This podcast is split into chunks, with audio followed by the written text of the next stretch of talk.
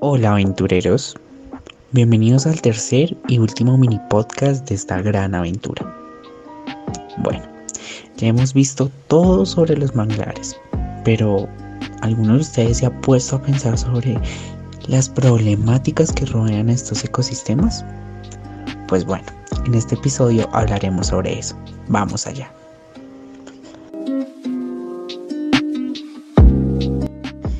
Quiero que cierren los ojos nos imaginemos que estamos en una playa paradisíaca. Ah, con su hermoso océano, rodeado de palmeras, nuestro cuerpo sintiendo la arena.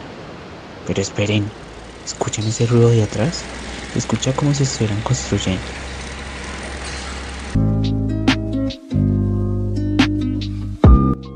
Pues bien, una de las problemáticas que rodean a los manglares son los cambios del uso del suelo con fines de expansión de la frontera urbana, turística, agropecuaria e industrial, causando en los ecosistemas la tala, el relleno, el desvío y la canalización de cuerpos de agua, la disposición de residuos sólidos y vertimiento de aguas servidas, la quema, la introducción de especies de fauna y flora no nativas, la contaminación con agroquímicos, la potrerización, la defoliación por pastoreo, el pisoteo, la contaminación con heces, el zanjeo, el tránsito de maquinaria pesada, etc.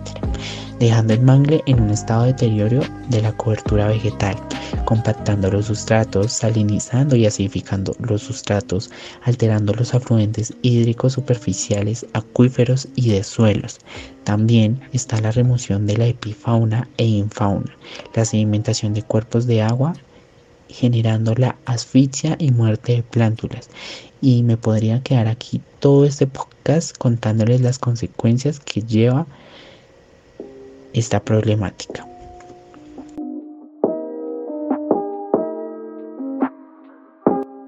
Ahora bien, en este desarrollo urbano en zonas de manglar, como ha pasado mucho en el Caribe, pues al ser una región más poblada y conectada con el resto del país que el Pacífico, que solo tiene acceso terrestre por Buenaventura o Tumaco, ha habido más urbanización y el desarrollo portuario y urbano.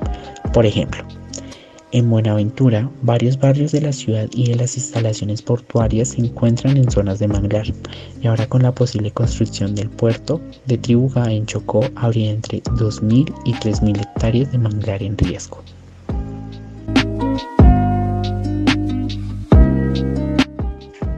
También en Urabá ha habido degradación a costa de la expansión de la frontera ganadera agrícola y en algunas zonas del Pacífico la deforestación y la minería orientada a oro han aumentado la sedimentación y erosión del suelo y eso va a dar a los manglares sin contar que la contaminación por los químicos que se utilizan en la minería y en la producción de cultivos ilícitos que terminan en los ríos y como el manglar es la desembocadura de estos, allá llegan. Esto último es un asunto que poco se ha estudiado y que necesita ser analizado en el futuro.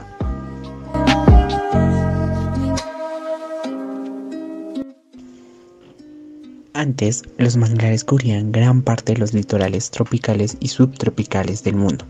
Algunas investigaciones sugieren que en el pasado, en los últimos 50 o 60 años, la mitad de los bosques de manglar se perdió por la intervención humana. Sin embargo, a partir del 2000 la tasa de pérdida de manglar en el mundo se redujo considerablemente Recientemente, una investigación publicada en junio del 2020 en la revista Science advierte que estos ecosistemas podrían tener dificultades para mantenerse hasta el año 2050 si las tasas de aumento de nivel del mar exceden los 6 milímetros por año, como lo predicen los escenarios en altas emisiones de gases de efecto invernadero para esa fecha. En Colombia, de acuerdo al sistema de monitoreo de bosques y carbono del IDEAM, se estima que anualmente se pierden 457 hectáreas de manglar en promedio, dato obtenido de WWF.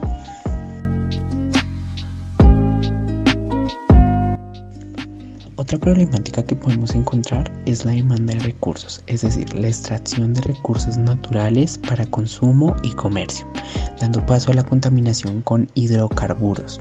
También el uso inapropiado de técnicas de pesca, generando contaminación con residuos orgánicos como lo son las vísceras de los peces y las conchas. Finalmente, la cacería y el tráfico ilegal de fauna, dando paso al desplazamiento de poblaciones locales de fauna.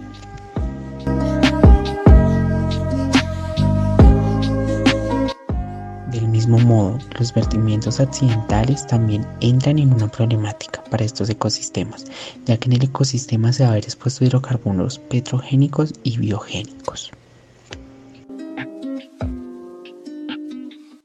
Finalmente, y no menos importante, se encuentran las amenazas que nosotros no podemos controlar y son los eventos naturales, dando paso a movimientos telúricos, eventos meteorológicos, exposición a la dinámica costera y la exposición a plagas.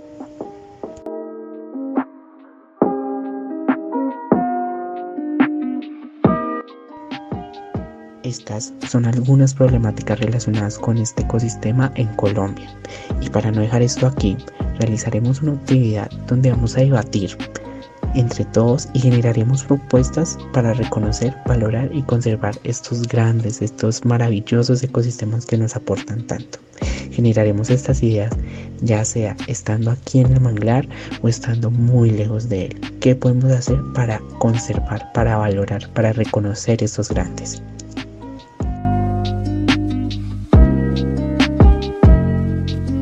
Y bueno, aquí termina nuestro podcast y nuestra cartilla. Espero que hayan aprendido, les haya gustado y se hayan divertido con las actividades que se generaron durante todo este tiempo en la cartilla. Espero escucharlos a todos en otra próxima ocasión.